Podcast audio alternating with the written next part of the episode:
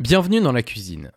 Je me dois de vous faire le petit tour du propriétaire pour cette première entrée en matière. Le principe va être simple. On va parler d'un album à chaque fois. Mais avec une contrainte. Ce sera le premier, ou plutôt celui qui est reconnu comme le premier, d'un nouveau genre musical.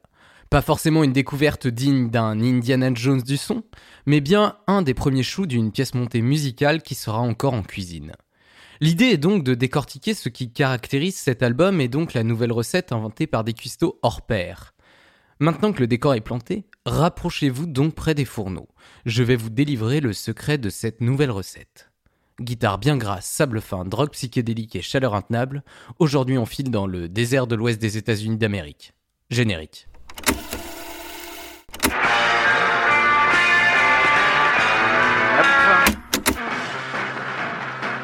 Euh,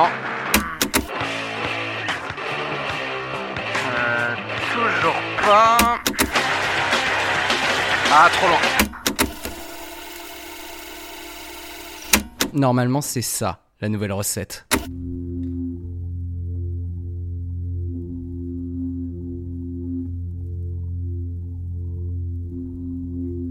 Aujourd'hui, nous allons parler de stoner rock avec le deuxième album de Caius, sorti en 1992, Blues for the Red Sun. Je vais tout de suite évacuer les critiques. Mon choix pour le premier album de ce genre peut être contredit. Mais vous allez voir que tout ça a un sens. Et que Blues for the Red Sun, s'il n'est pas le premier, a une histoire qui marquera celle du rock et de la musique. Et comme je l'ai déjà dit, nous sommes ici surtout pour voir ce qui compose cette nouvelle recette. Alors pour planter le décor, voici le premier morceau de l'album, Thumb.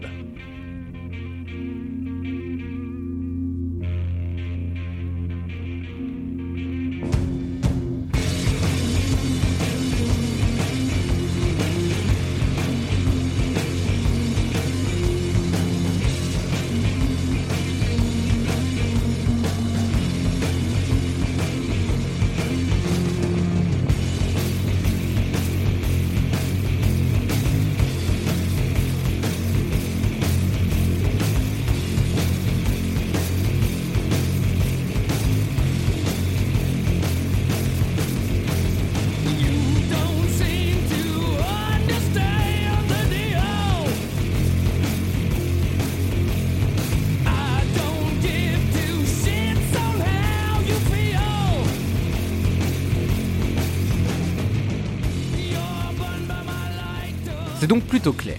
Une guitare saturée, répétitive, grave et plutôt lente, le tout appuyé par une batterie qui nous entraîne dans une forme de transe, soutenue par des textes criés et une basse puissante. Mais avant de vous lister plus précisément les ingrédients de cette recette, essayons de comprendre à quoi ressemble la cuisine. Bienvenue dans le désert du Colorado au sud de la Californie. Nous sommes dans la vallée de Coachella, un alignement de villes au milieu du désert d'environ 75 km de long et 25 km de large. Nous sommes à 200 km à l'est de Los Angeles et de San Diego. Et la vallée est plutôt connue comme un lieu de villégiature pour les habitants du nord des États-Unis pendant l'hiver et un lieu de résidence secondaire important pour les personnalités d'Hollywood, notamment Frank Sinatra, qui y possède plusieurs villas. Enfin, y possédait, puisque ce dernier est mort en 1998, mais ceci est une autre histoire. So I face the final curtain. La vallée est constituée de neuf villes qui se suivent de manière discontinue. Entre l'asphalte et une végétation artificielle arrosée sans cesse pour qu'elle survive aux chaleurs désertiques, des palmiers longent l'artère principale de cette archipel urbaine. Ils ont d'ailleurs donné le nom à deux de ces villes, Palm Spring et Palm Desert. Derrière cette route, jalonnée d'arbres exotiques reliant les resorts, hôtels de luxe, villas et golf, se situe une banlieue de classe moyenne qui entretient tous ces espaces pour ses riches habitants et touristes. Bien moins clinquants et reluisants, ces quartiers semblent être le cliché de la banlieue pavillonnaire aperçue maintes fois dans des films américains. En provenance de Los Angeles, continuez après la dernière ville et vous arriverez à la Salton Sea, un lac salé qui, depuis les années 70, se réduit à petit feu, entraînant une catastrophe écologique. Couplé à l'agriculture intensive de la région, les abords du lac sont devenus insalubres, au point que les poissons morts y flottent à la surface et qu'ils s'en dégagent une odeur pestilentielle. C'est ici qu'on retrouve le revers de la médaille, la misère inhérente à l'opulence de la vallée de Coachella. Ce sont les frics de l'imagerie américaine qui fabriquent le speed ou la méthamphétamine. Le désert est un lieu de refuge pour ceux qui ne trouvent pas leur place dans la société. Dans des caravanes à demi détruites et brûlées par le soleil, au milieu de décharges à ciel ouvert, on y retrouve drogués, artistes, illuminés, dealers et bikers. Non loin de la vallée de Coachella se trouve le parc naturel de Joshua Tree. Une réserve de plus de 3000 km qui regroupe différents écosystèmes très spécifiques à ce désert des États-Unis où faune et flore survivent depuis très longtemps à des chaleurs dépassant celles supportables par l'être humain. Bref, vous aurez compris que la géographie du lieu n'est pas qu'un simple décor de fond, mais bien un véritable facteur dans le développement d'une nouvelle musique. Après la géo, passons à l'histoire. Elle commence à la toute fin des années 70. La région n'est pas très accueillante pour les jeunes et les distractions sont minces. Donc on se met au skate. Mike Betts, un jeune local, ouvre un skate shop à Palm Springs en 78. Et celui-ci devient un des points de départ de la culture dans ce désert et un point névralgique de la sociabilisation des jeunes. La musique y est centrale et nouvelle, puisque c'est du punk dont on parle. Les jeunes du coin découvrent cette nouvelle culture qui en quelques années a conquis le monde, plus précisément la jeunesse. Le groupe de Mike Betts, Target 13 devient le premier groupe punk créé dans la vallée de Coachella. Et en croire certains, cela a tout changé. Puisqu'enregistré en 80, tout est devenu possible.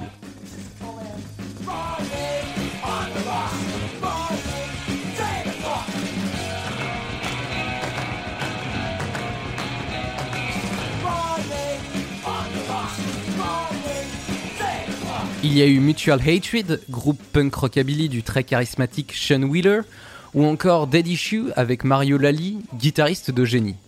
Très vite, les groupes se dissolvent et se créent au fil des rencontres et des affinités de ce petit monde.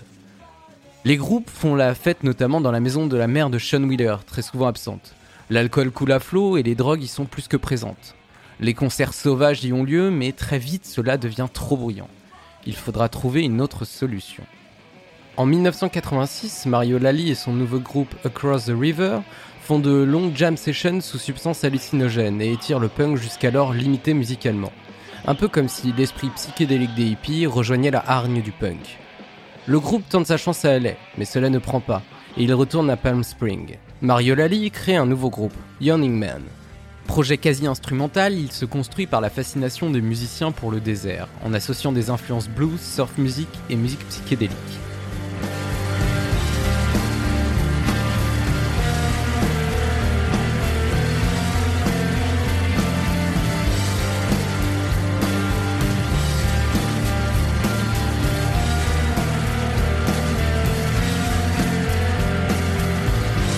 Et pour cette nouvelle musique, il faut un décor à son envergure.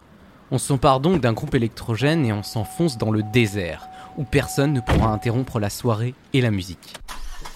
Deux premières soirées sont nommées Dust Fest, pour la poussière que soulève le vent dans le désert. Très vite, elles seront renommées en Generators Party. Les adolescents et jeunes adultes dans l'incapacité d'organiser des soirées dans leur maison ou d'aller dans une salle de concert puisqu'il n'en existe pas, prennent la route pour le désert. Et au milieu de ces étendues rocheuses vides, on entend les guitares électriques résonner. Finalement, les Generators Party sont l'équivalent des rêves parties anglaises, mais dans un tout autre décor, et avec une bande-son bien différente.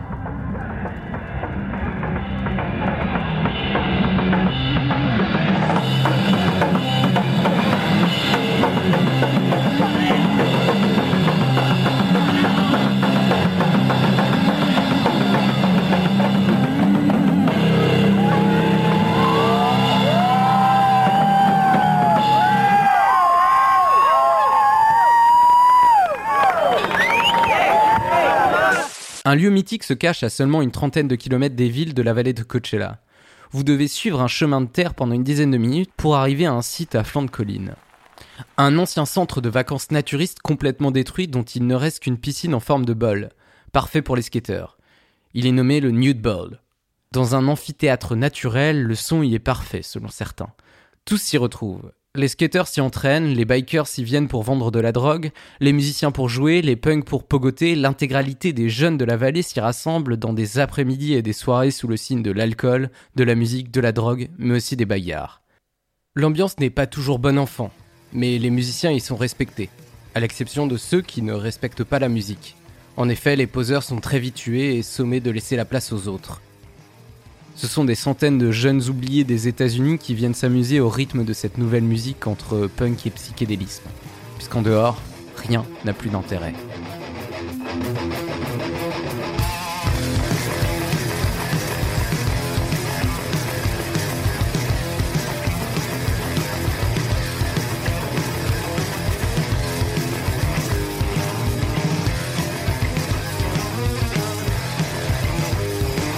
Au milieu de ce désert du Colorado grandissent cinq garçons, les cheveux au soleil.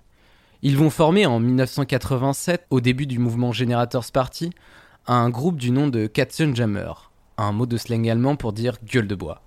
C'est John Garcia au chant, Brent Bjork à la batterie, Chris Cockrell à la basse et Josh et Nick Oliveri à la guitare. John Garcia est le plus âgé du groupe et a 17 ans quand Josh et Brent Bjork ont seulement 14 ans. Nick Oliveri quitte le groupe qui se contentera d'un guitariste. Il se rebaptise très vite en Son of Chaos, d'après un personnage de Donjons et Dragons. Un premier EP éponyme paraît en 1990. Le groupe raccourcit encore son nom en Caius et change de bassiste. C'est Nick Oliveri qui reprend ce poste.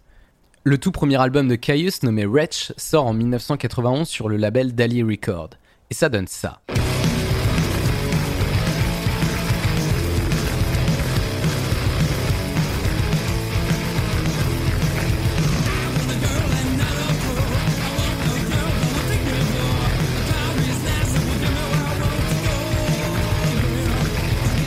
L'album reprend 5 morceaux du précédent EP. Et il n'est pas vraiment marquant. C'est du punk hardcore avec quelque chose en plus, mais pas assez. Il permet cependant de comprendre d'où le groupe vient. L'album ne sera pas un succès commercial et critique, mais Caius continue d'impressionner par leur performance scénique. À Los Angeles, comme dans le désert. C'est d'ailleurs grâce à ça qu'un musicien et producteur rejoint l'aventure. Sur les conseils de sa femme, il va voir le groupe jouer au Gaslight de Los Angeles. Et c'est la révélation. Le groupe a l'énergie et le potentiel pour créer une musique jamais entendue auparavant. Cet homme, c'est Chris Goss, leader, producteur et seul véritable membre du groupe Master of Reality, qui en 1989 a sorti ça.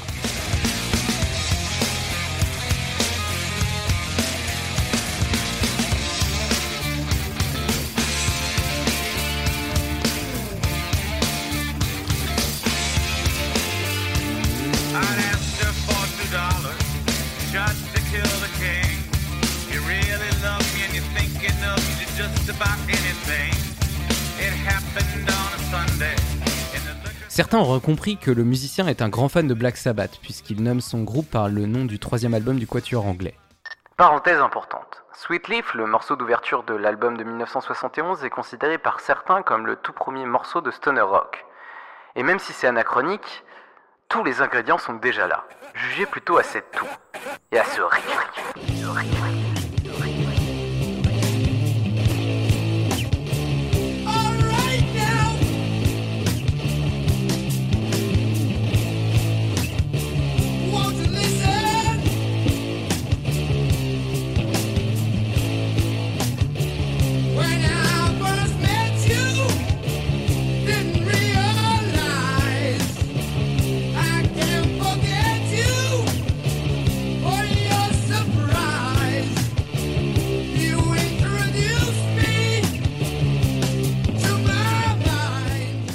Qui attire Chris Goss dans le groupe, c'est la lourdeur du son, plus lourd que celui de Black Sabbath, qui, dans les années 70, avait imposé le heavy metal.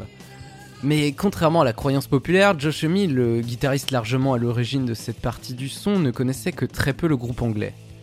La spontanéité de Caius, c'est ce qui a donné à Ghost l'impulsion pour devenir leur producteur pour leur deuxième album. Caius n'était pas une pâle copie. Caius était l'avenir du rock. Le deuxième album du groupe s'appelle Blues for the Red Sun. C'est devenu un incontournable qui a permis à Caius de s'imposer dans le monde de la musique et de définir les contours du stoner.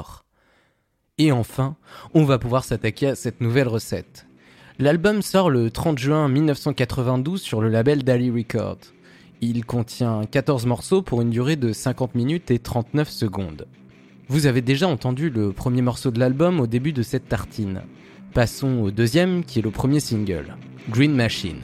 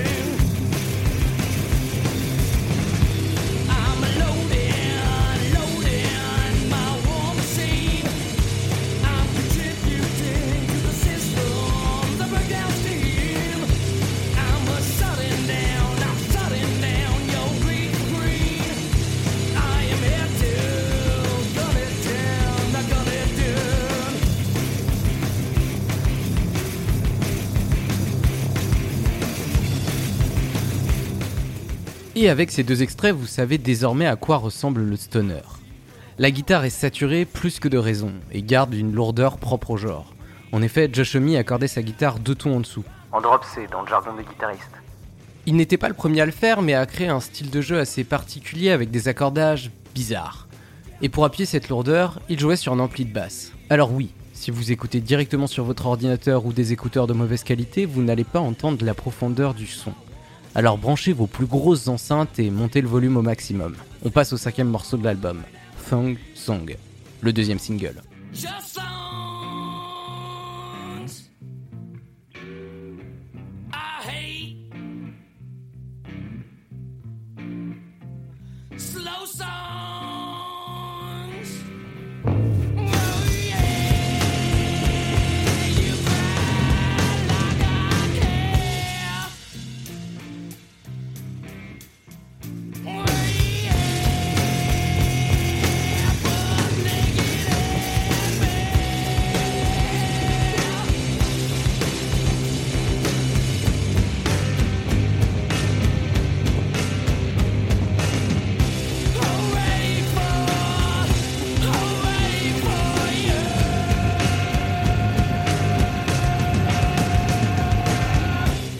Bien sûr, vous aurez entendu dans l'extrait qu'il y a de la distorsion. Une fuzz pour être exact. Elle ajoute encore à la lourdeur des riffs de Josh Homme. La basse est aussi bien présente et est jouée au médiateur par Nick Oliveri. Ça donne ce côté punk, très agressif.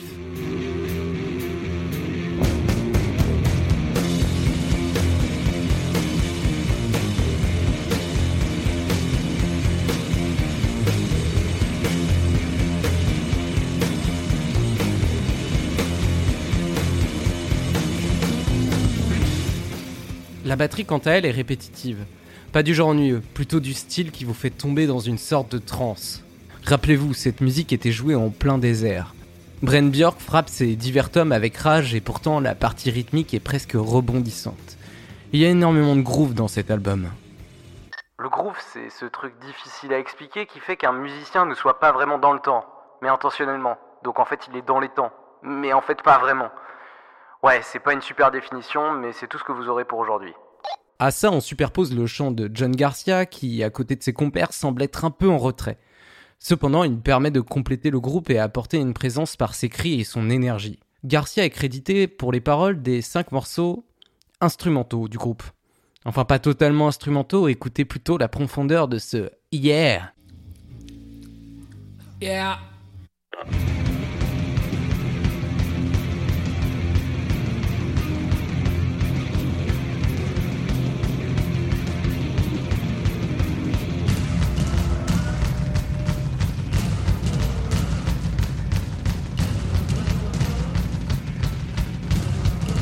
Les paroles sont en réalité écrites par Omi ou Björk, et rien de particulier ne semble vraiment s'en dégager. Oui, c'est assez rapide comme conclusion, mais mis à part un discours vaguement politique sur Green Machine, ça ne parle pas spécialement de quelque chose. Et c'est plutôt abstrait, voire pas très intelligent. On peut notamment citer le deuxième couplet de Thong Song qui fait My hair is real long, no brains or brown, no shoes, just song, I hate slow song. Ce qui fait en français mes cheveux sont très longs, pas de cerveau ou les muscles, pas de chaussures, juste des tongs, je déteste les chansons lentes. Oui. Oui, c'est pas ouf. Vous l'aurez compris, Blues for the Red Sun est avant tout un album instrumental. Les paroles et leur sens sont au second plan. La voix est plus utilisée comme un instrument au même titre que les grosses guitares saturées. Dans Caius, la composition est partagée entre Omi et Björk. Sur cet album, 7 morceaux sont signés par le guitariste et 3 morceaux par le batteur. Et 2 morceaux où il s'allie pour le meilleur.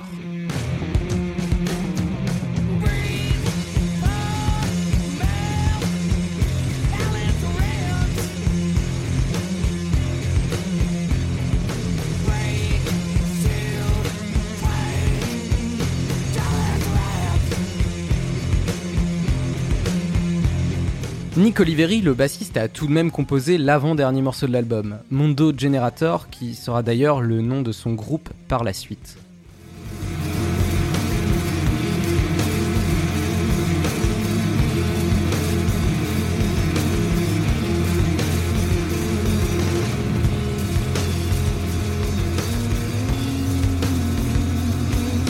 Un morceau de 7 minutes 37 secondes en huitième piste de cet album permet en quelque sorte de synthétiser la force de cette nouvelle recette qui deviendra l'étendard d'un mouvement musical peu uniforme mais pourtant fédérateur.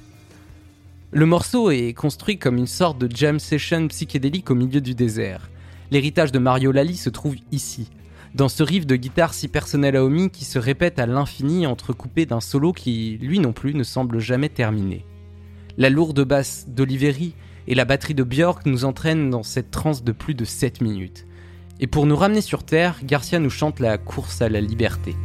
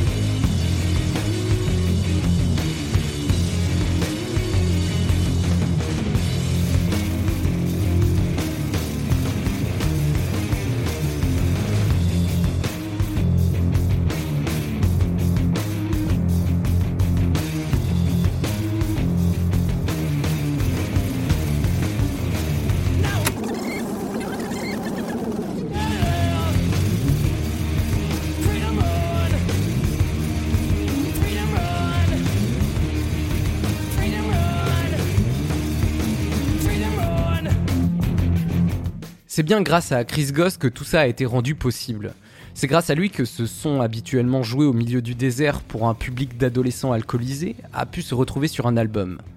Car oui, c'est aussi ça le travail du producteur, permettre d'innover et de pousser des artistes dans la bonne direction malgré les réticences d'un ingénieur du son ou d'une maison de disques.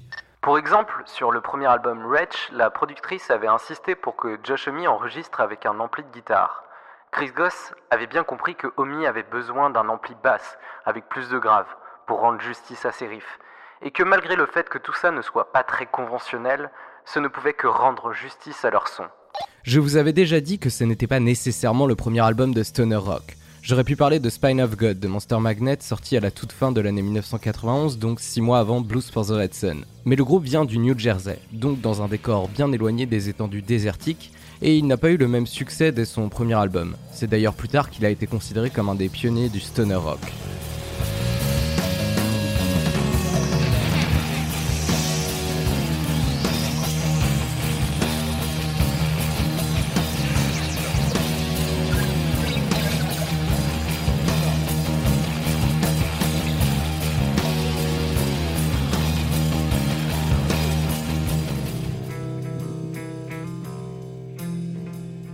La nouvelle recette de Blues for the Red Sun, c'est du blues, du punk, du rock psychédélique, du heavy metal, le tout mélangé dans un décor de sable, de roche et de soleil de plomb.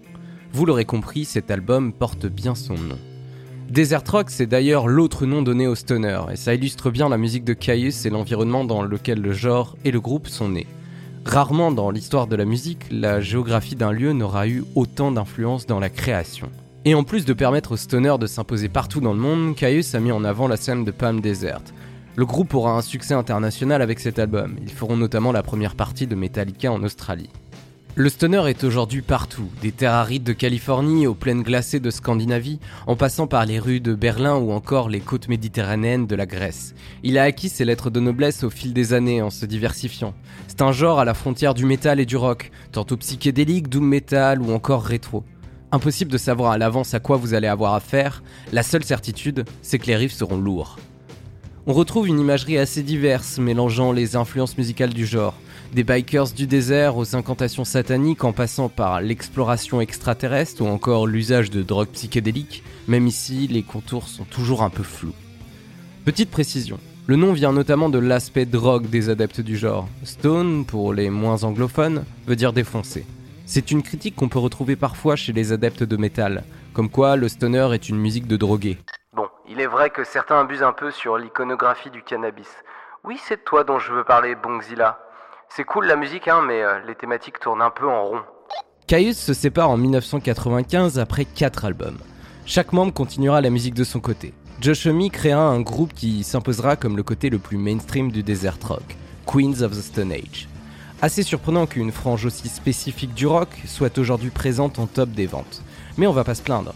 Pour finir cette tartine, voici le tout premier morceau des Queens of the Stone Age sorti sur la compilation Burn One Up Music for Stoners, qui a en quelque sorte donné le nom à ce nouveau genre. Profitez de ce doux riff, je vous retrouve bientôt pour une nouvelle recette.